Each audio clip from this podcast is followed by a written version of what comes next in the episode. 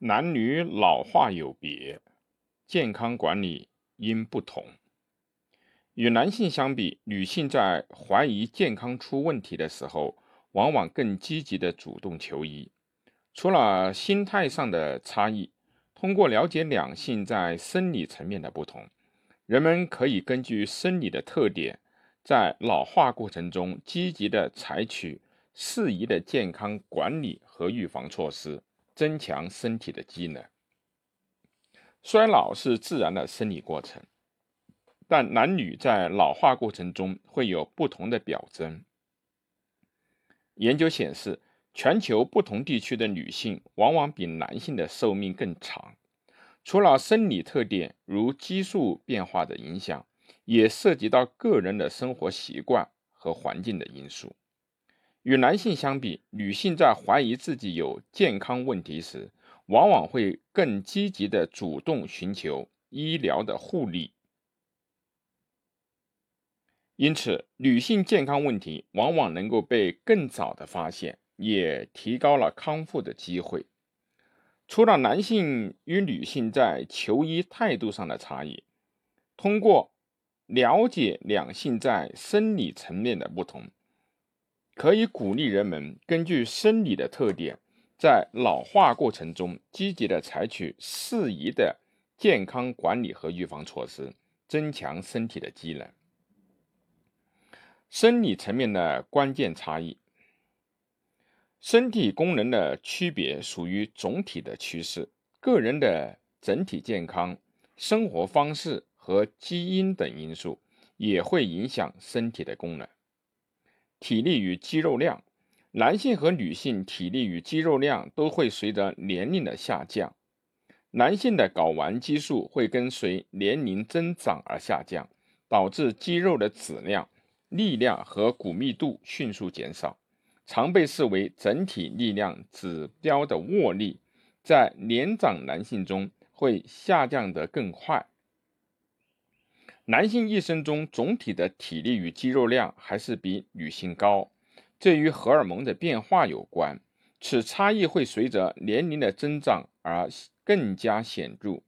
相较女性，雌激素在更早的年龄开始下降，男性激素睾酮的水平随着年龄增长下降的速度会较缓慢，这导致男性在肌肉量。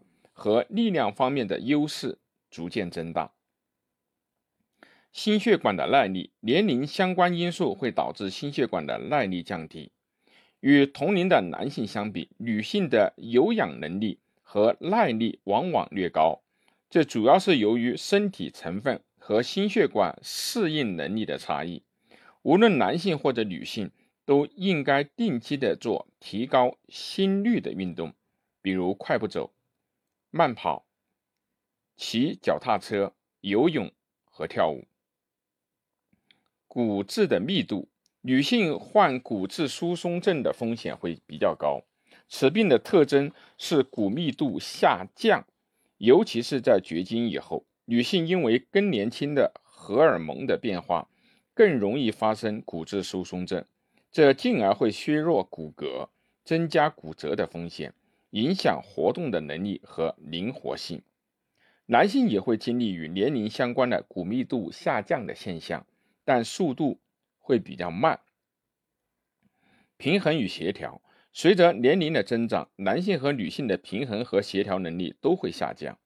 至少有百分之二十的年龄在六十五岁及以上的老年人，在一年内发生摔倒的事故。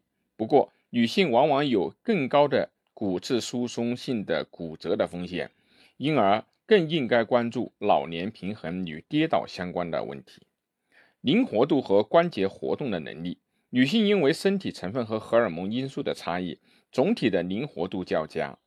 这部分原因与胶原蛋白的含量、荷尔蒙的激素和关节结构的差异有关。